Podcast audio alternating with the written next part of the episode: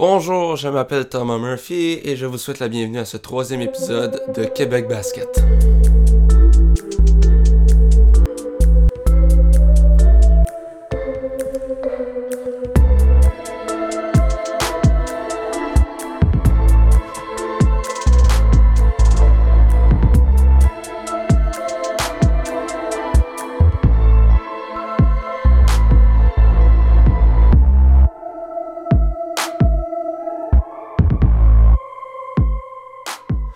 Donc, la question du jour, qui sont nos joueurs au Québec? Euh, oui, on a, certainement beaucoup de talent au Québec, euh, mais euh, aujourd'hui, on va se concentrer sur ceux qui se sont rendus dans la NBA ou, ben, en fait, sur la scène internationale.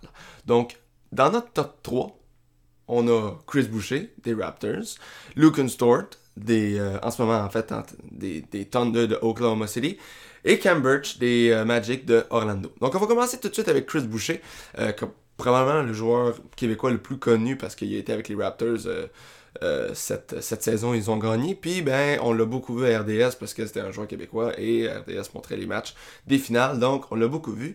Euh, donc, Chris Boucher, il est né le 11 janvier 1993, il fait 6 pieds 10 et il pèse 200 livres. Il a une envergure ou un wingspan, donc la longueur de ses bras mesurée horizontalement, de 7 pieds 3 pouces et demi. Euh, Chris Boucher est né à Sainte-Lucie au début des années 1990. Euh, il déménage à Montréal avec sa mère, Marie McVeigh, à l'âge de 5 mois. Il grandit en jouant au soccer et au hockey, mais euh, il vivait dans la pauvreté dans le quartier de Montréal-Nord. il, il, a donc quitté l'école secondaire à l'âge de 16 ans et il a travaillé comme cuisinier dans un restaurant Saint-Hubert. En 2012, il s'est vu offrir une place dans une équipe de basketball comme remplaçant pour un tournoi et a marqué 44 points lors de la finale. Donc, ça attire, euh, ça attire les, regards, mettons. Puis, euh, les entraîneurs de l'académie d'Alma lui ont proposé une place au sein de leur académie. Une, chose en amène une autre, il se fait remarquer de part, euh, de porter d'autres et commence sa carrière universitaire en 2013 avec le Collège Junior du Nouveau-Mexique, pour ensuite se retrouver au Northwest College, puis finalement à l'Université de l'Oregon en jouant pour les Ducks. En raison d'une blessure, il ne se fait pas repêcher au draft de la NBA en 2017, mais il signe tout de même un contrat à deux volets avec les Warriors de Golden State où il jouera au total une bonne minute.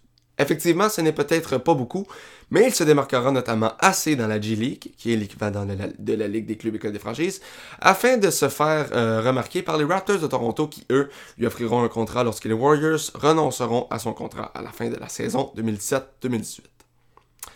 Désormais membre des Raptors en 2018, il finit par remporter le titre du meilleur joueur, donc le MVP, de la G League, en plus de gagner le titre du défenseur de l'année aussi dans la G League la même année. Par ailleurs, dans la saison 2018-2019, il participe à 28 games en enregistrant en moyenne 3 points de rebond et 1 bloc par game.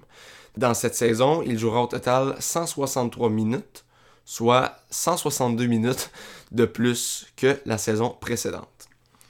Pour ce qui est de ses accomplissements, ben, comme mentionné, il a gagné le MVP, le Defensive Player of the Year, donc le défenseur de l'année, dans la G-League, ce qui l'amène d'ailleurs à être le seul joueur à avoir gagné les deux trophées, ou même deux trophées euh, quelconques la même année dans la G-League.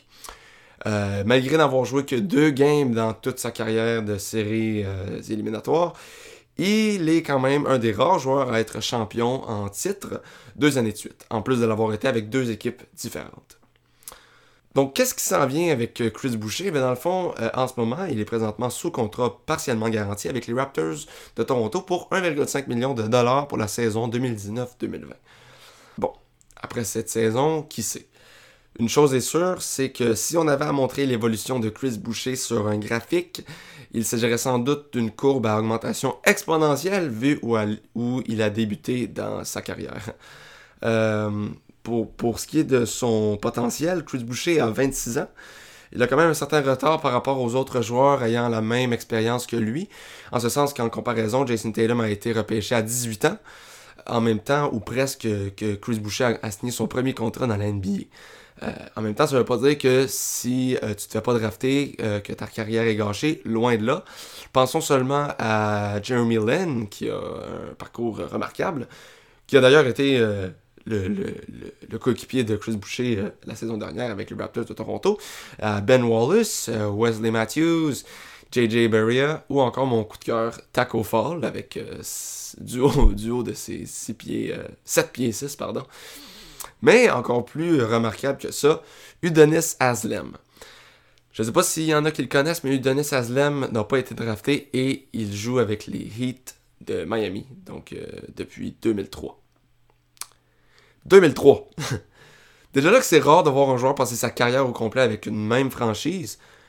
Udonis Aslem n'a pas été repêché, il est encore avec les Heat depuis 17 ans.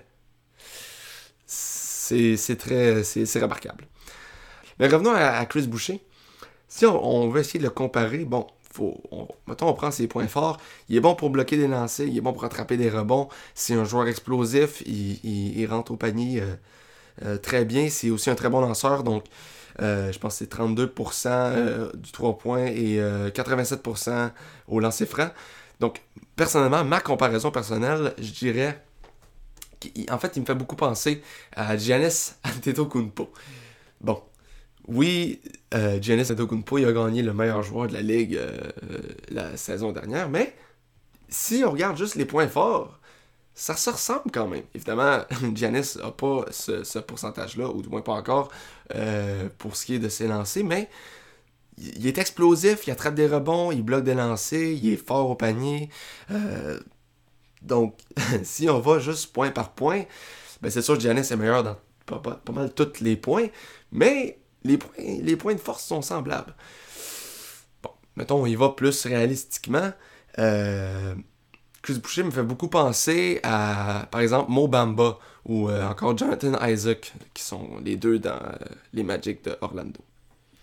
Passons maintenant à Logan Stort. donc, Logan Stort est né le 19 avril 1999. Il fait 6 pieds 4 pouces, pèse 215 livres et a une envergure de 6 pieds 8 pouces.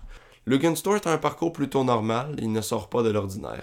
Il rejoint l'Université d'Arizona pour la saison 2018-2019 dans laquelle il enregistrera 16 points, 4 bons, 2 assists et 2 steals euh, en moyenne par game.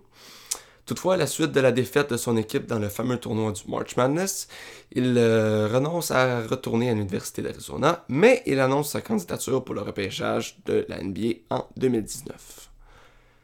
À son meilleur, Logan Stewart était considéré comme un choix de loterie, donc euh, dans les 14 premiers choix. Autrement, la plupart du temps, il naviguait dans les eaux du euh, premier round, début du deuxième round, parfois même milieu du deuxième.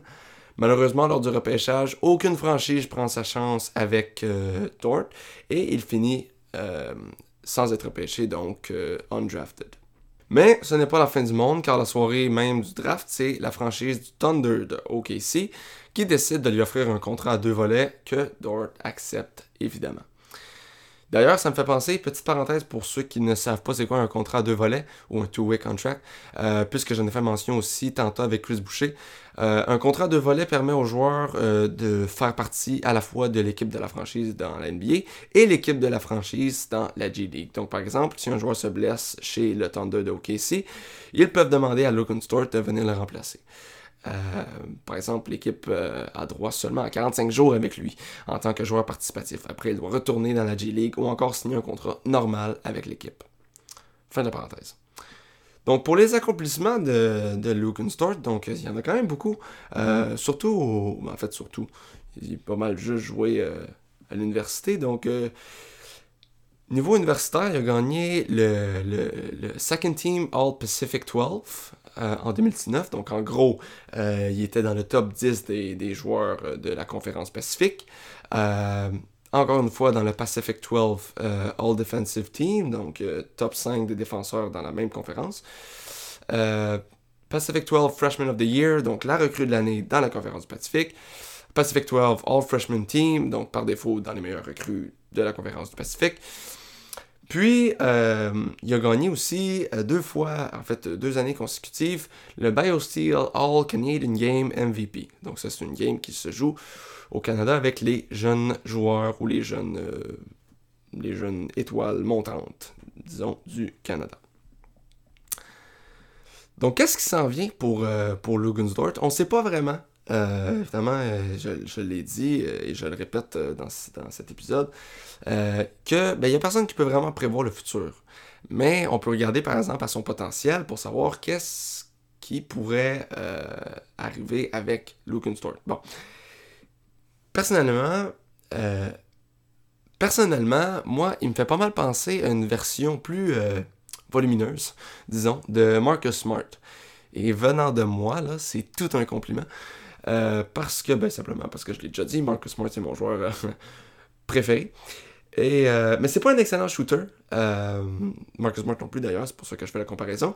Mais il a une capacité physique impressionnante tout en étant extrêmement intelligent en défense. Donc, en défense. Donc je suis très confiant. Et voilà. Passons maintenant à Cam Birch. Euh, Cam Birch est né le 28 septembre 1992. Il fait 6 pieds 9 pouces, 213 livres avec un wingspan de 7 pieds 1 pouce. En 2011-2012, il joue avec l'université de Pittsburgh. En 2012, il quitte Pittsburgh pour aller à l'université de UNLV. En 2013-2014, il a une moyenne de 10 rebonds par match, ce qui le place au troisième rang des meilleurs rebondeurs de sa conférence. Il avait aussi en moyenne 4 blocs euh, par match, et cette fois, il se plaçait au deuxième rang de sa conférence. Donc en gros, euh, sa carrière universitaire, il, euh, il, a en moyenne 9 points, 8 rebonds, 1 assist en 25 minutes par match en 69 matchs. En 2014, il annonce sa candidature pour le draft et malheureusement, il est lui aussi undrafted. Et là, c'est là que ça commence. Dans le sens que Cambridge est mieux d'aimer voyager parce que c'est pas mal ça qu'il va faire dans les prochaines années. Donc, l'été 2014, il rejoint euh, les Wizards de Washington pour la Summer League.